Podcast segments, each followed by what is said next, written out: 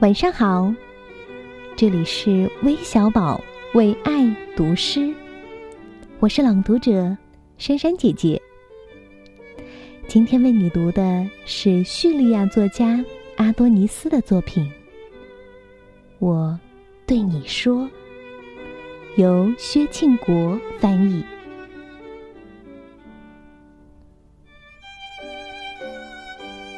我对你说。我听见大海向我朗诵他们的诗句，我听见铃声沉睡在牡蛎壳中。我对你说，我在撒旦的婚礼和神话的节日里唱我自己的歌。我对你说，我在历史之语和远方的闪烁之处。抓住了一个精灵和一个居所，因为我航行在我的目光里。